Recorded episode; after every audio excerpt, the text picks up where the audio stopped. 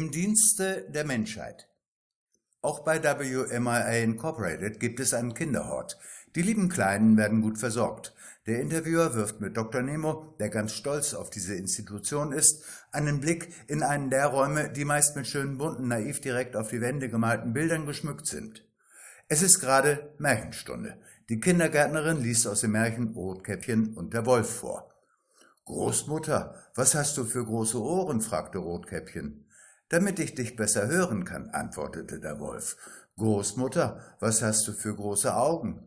Damit ich dich besser sehen kann, war die Antwort. Großmutter, was hast du für große Hände? Damit ich dich besser packen kann. Und was hast du für ein entsetzlich großes Maul? Damit ich dich besser fressen kann.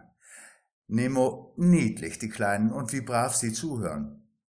Interviewer Märchen beschreiben mit den Mitteln der Poesie des fantastisch Verfremdeten ja die Wirklichkeit, oder? Nemo, die Wirklichkeit ist ja nun keine Märchenstunde. Interviewer, vielleicht ja doch, und WMIA ist die Erzählerin. Nemo runzelt die Stirn. WMIA erzählt keine Märchen und unsere Kunden sind doch nicht auf dem intellektuellen Niveau von Kindern.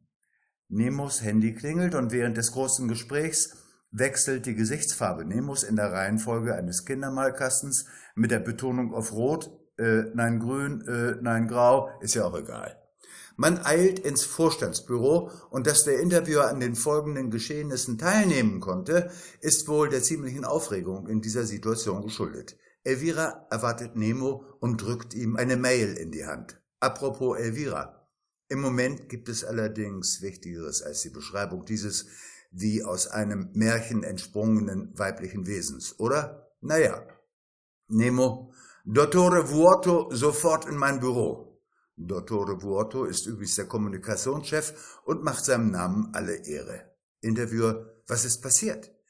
Elvira, unsere Pharmaunternehmen haben den Slogan im Dienste der Menschheit. Ein Whistleblower hat ausgeplaudert, dass wir den Begriff und damit die Krankheit Männergrippe erfunden haben um den Umsatz der Unternehmen zu steigern. Interviewer, aber die Männergrippe ist doch ein Märchen. Nemo, ist doch egal. Die Menschen glauben daran und kaufen unsere Produkte. Wenn das Märchen offenbar wird, ist der Umsatz flöten. Vuoto eilt herbei. Vuoto, ich habe bereits die Gutachten von 500 Wissenschaftlern veröffentlichen lassen. Alle sagen, dass die Männergrippe tatsächlich existiert. Zudem haben Zehntausende Frauen in der weltweit führenden Zeitschrift Shioko diese Krankheit bestätigt. Interviewer. Und damit ist alles vom Tisch. Wurto? Ja, Menschen brauchen eben Märchen. Andrea, der bislang still dem Treiben zugeschaut hat.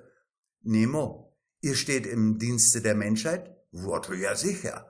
Übrigens, der Herr Vuoto ist ein typischer Vertreter der Auffassung, dass Unsinn, je öfter er erzählt wird, zur Wahrheit wird. Da ist ja was dran.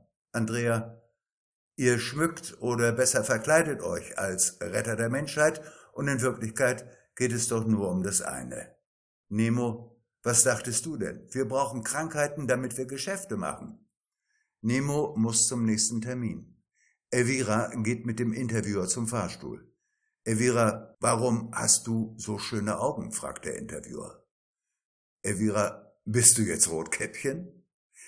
Wie es weitergeht mit den märchenhaften Umsätzen bei WMIA erfahren wir wie immer nächsten Dienstag.